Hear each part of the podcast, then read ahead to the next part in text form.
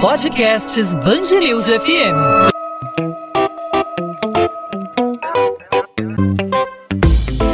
Dois às 20, com Maurício Bastos e Luana Bernardes.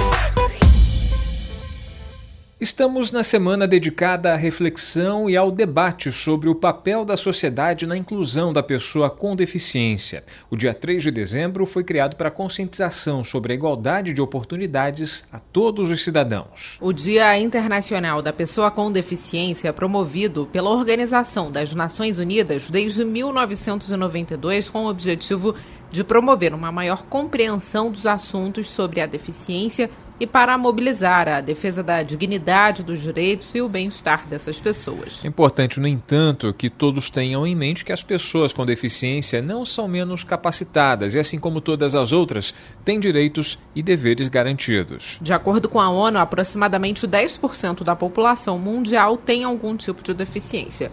Na maioria das vezes, esses problemas são tratados pelo restante da população como um motivo para a discriminação, o que dificulta uma vida de qualidade e digna para pessoas com algum tipo de deficiência. Bom, sobre esse Dia Internacional da Pessoa com Deficiência e o papel da sociedade na inclusão dessas pessoas, a gente conversa agora com a secretária municipal da Pessoa com Deficiência no Rio de Janeiro, Helena Werneck. Helena, obrigado por aceitar nosso convite. Seja muito bem-vinda aqui à Band News FM.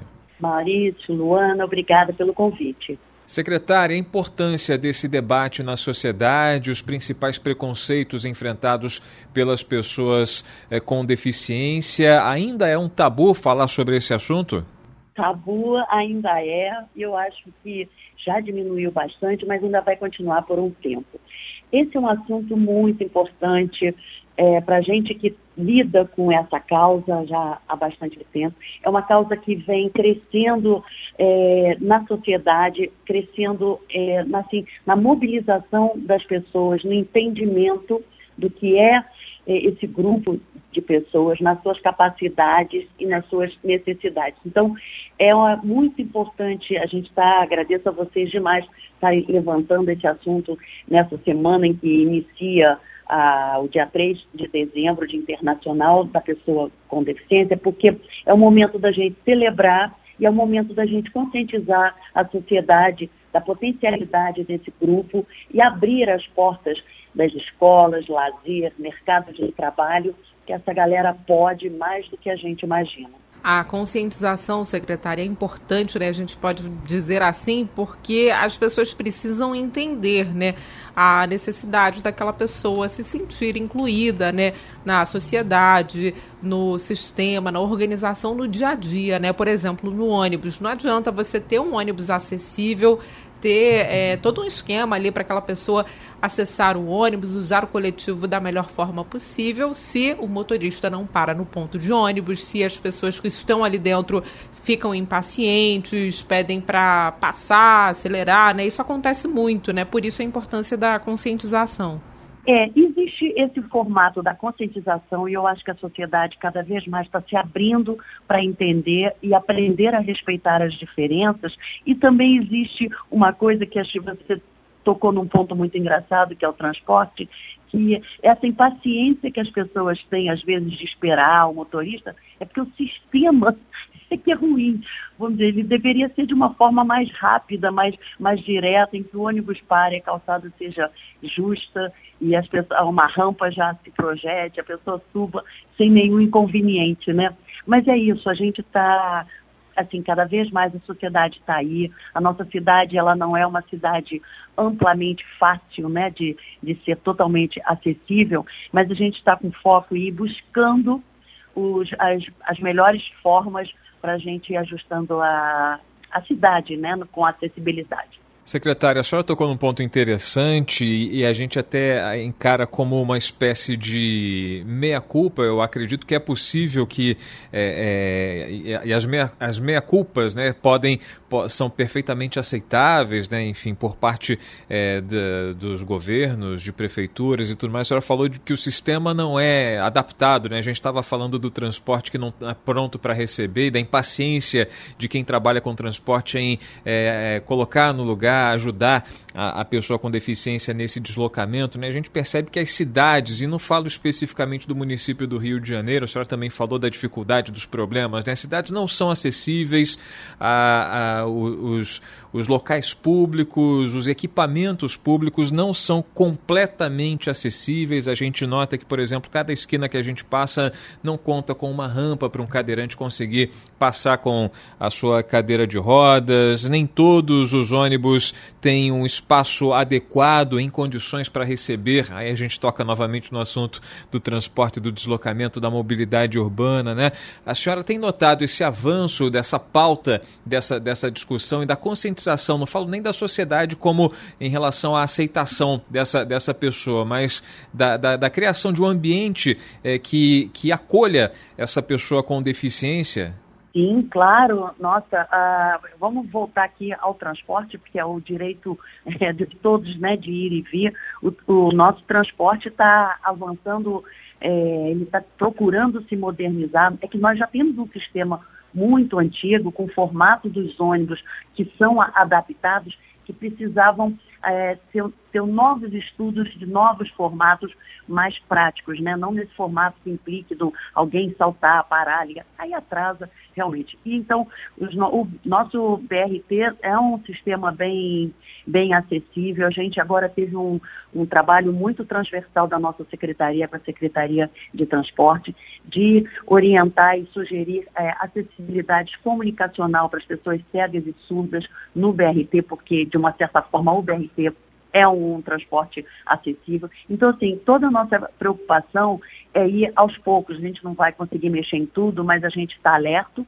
está atento e, e, dentro desse possível a gente está tá procurando melhorar a qualidade de, de acessibilidade, né? Para, enfim, não é só rampa, né? De várias outras formas para todas as pessoas com deficiência. Ou mobilidade reduzida, né? Também Qualquer um de nós hoje pode precisar usar uma muleta, uma cadeira, até que seja temporária. Então a gente também percebe esse grupo no, assim de pessoas, né, que também às vezes se deparam com a necessidade de usar esses equipamentos, aí sentem a dificuldade. Então, assim, estamos caminhando, os avanços estão vindo. O que eu acho, assim, a gente tem que estar sempre estudando, pesquisando o que tem de novo acontecendo e conscientizando a sociedade para que ela respeite a ordem, respeite todo o sistema de, de movimentação dessas pessoas, respeite. Eu acho que o respeito é uma coisa que a gente ainda precisa trabalhar um pouquinho na sociedade. Mas a gente chega lá. Eu sou otimista. E na conscientização, né, há uma importância muito grande do trabalho na escola, do trabalho de conscientização começar nas escolas. Queria que a senhora falasse um pouquinho sobre a importância de abordar com as crianças, né, é, esse assunto já é, no início da educação. Perfeito. É, hoje o movimento é todo no sentido de, das escolas inclusivas, o que proporciona a garotada com qualquer tipo de deficiência já está incluída nesse movimento escolar, que é um, é um, é um movimento de socialização, de trocas. Então é hora que a gente vai convivendo e a gente vai aprendendo com, com as diferenças. Então, na, a educação seja para qualquer coisa, é muito importante. Essa convivência da, desses jovens na escola, desde pequenininho, é muito importante. Então, a inclusão veio para ficar. É, sempre, como de tudo, a gente tem que ajustar e melhorando, acompanhando os avanços tecnológicos. A gente tem muita coisa de é, é, né, identidade assistiva para essas crianças. Então, assim, tem muito material que pode hoje ser aplicado nas escolas e muita interatividade de, de ações, de mobilizações desde, desde a infância, desde a da escola, porque você já vem trazendo um jovem com uma mentalidade inclusiva, uma mentalidade de respeito. Isso também ele vai levar depois para a área profissional, área de mercado de trabalho. Ele vai conseguir enxergar esse jovem como um potencial trabalhador futuramente. A senhora nota também um, um, movimento em relação ao mercado de trabalho, espaço para pessoa com deficiência, a conscientização é, do, do, empresariado, a, a, o papel social que as empresas têm de incluir essas pessoas que por muito tempo é, permaneceram alijadas, permaneceram afastadas, distanciadas por, por preconceito, por, é, por um julgamento equivocado a respeito de suas capacidades, esse movimento é, que as empresas têm de incluir, de criar, é, de criar espaços para que criar vagas para que essas pessoas possam desenvolver seus talentos. Há pessoas capacitadas, pessoas que se prepararam ao longo de suas vidas, estudaram, se dedicaram, cresceram em suas profissões, mas por conta de preconceito, por conta de uma, um, um, olhar meio, um olhar um tanto quanto equivocado, não tem seu espaço no mercado de trabalho. É, a senhora nota esse, esse movimento, esse crescimento ainda muito, a, a, muito, muito, muita estrada a ser percorrida?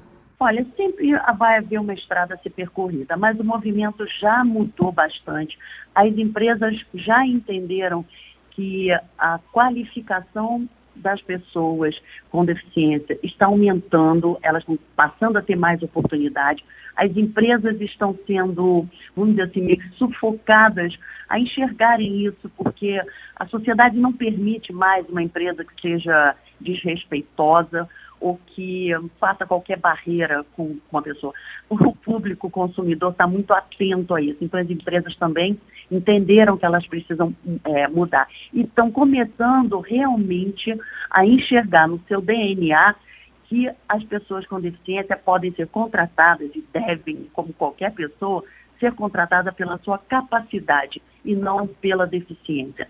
Então, as vagas existem, ótimo, isso facilita, é, é um facilitador, mas eu não tenho que é, contratar apenas pela, porque eu preciso de uma pessoa com deficiência. Ali, naquela pessoa com deficiência, tem um ser humano com alguma habilidade, com alguma potencialidade, uma capacidade profissional em alguma área. Então, eu acho que está sim, tá. Eu, eu, acredito muito, as coisas elas não são rápidas, esses movimentos eles são é, lentos, mas desde que eles sejam permanentes, eu acho que aí vale até um pouco essa demora, mas que eles fiquem. Então, as empresas estão sim mudando e contratando as pessoas pela sua capacidade. Eu fico muito feliz com isso. Precisamos avançar, mas esse é já é o movimento. Helena Werneck, secretária municipal da Pessoa com Deficiência no Rio de Janeiro, obrigada pela participação aqui no podcast 2 às 20. Eu que agradeço a oportunidade e convido a todos para o evento no dia 3 de dezembro, Congresso Inclusão na Prática.com. É gratuito, é online. Convido a todos para participarem. Vão ter mentorias maravilhosas e o assunto, vamos, vamos, vamos, vamos furar essa bolha e trazer todo mundo para perto. Obrigada. 2 às 20, com Maurício Bastos e Luana Bernardes.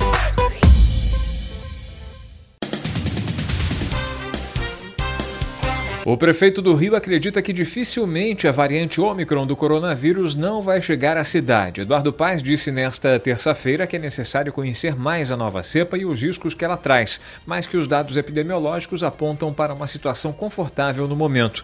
Ele afirmou que é preciso aguardar sem se afobar.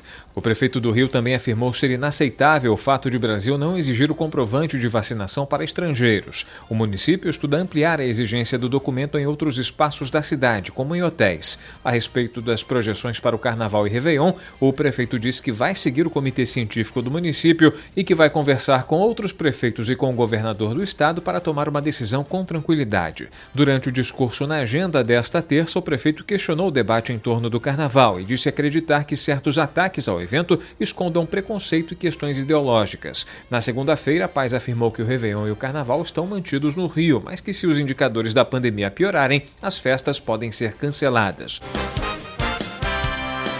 A Prefeitura do Rio deve retomar a partir do meio-dia desta quarta-feira a vacinação contra a gripe na cidade. A campanha foi suspensa nesta terça devido à falta do imunizante em algumas unidades de saúde. A paralisação ocorre no momento em que o Rio vive um surto da doença. Nos últimos sete dias, houve um aumento de 400% dos casos de síndrome gripal no estado do Rio. Unidades de saúde registram alta no número de atendimentos e moradores já enfrentam dificuldades para conseguir a vacina contra a doença em algumas localidades. Diante Diante do cenário, o secretário de Estado de Saúde, Alexandre Kiep, reconheceu que o estoque de vacinas é insuficiente. A pasta deve acionar o Ministério da Saúde para tentar conseguir mais doses. 2 às 20. Ponto final no 2 às 20. O 2 às 20 é a Band News FM em formato podcast, com os destaques do Rio de Janeiro, os principais assuntos da nossa cidade e do nosso estado, sempre disponível para você de segunda a sexta-feira, a partir das 8 da noite, nas principais plataformas de streaming de áudio, no seu tocador favorito de podcast, no seu celular, no seu dispositivo móvel ou no nosso site, no seu celular, no seu tablet, no seu computador. É só acessar bandnewsfmrio.com com.br. Nessa quarta-feira a gente volta com mais um episódio para você, falando sobre o Rio de Janeiro, falando sobre os assuntos relativos à nossa cidade. Claro, você pode participar, não apenas ouvindo, mas interagindo com a gente. Mande sua mensagem, mande sua sugestão, sua crítica, sua pergunta, fique à vontade para interagir com a gente. Você fala comigo no Instagram, mande sua mensagem no meu direct, no arroba Maurício Bastos Rádio. Você pode também falar com a Luana Bernardes. Luana volta aqui para o podcast na próxima quinta-feira. Você fala com ela no arroba Bernardes Luana, Luana com dois M's. E claro, você pode conversar com a gente pelos perfis da Band News FM, não só no Instagram, mas também no Twitter, no Facebook, temos o nosso canal no YouTube, nosso endereço padrão nas redes sociais é Band News FM Rio, é só procurar que você acha. A gente está de volta nessa quarta e claro, contamos com a sua audiência e a sua participação. Até lá, gente. Tchau, tchau. 2 às 20, com Maurício Bastos e Luana Bernardes.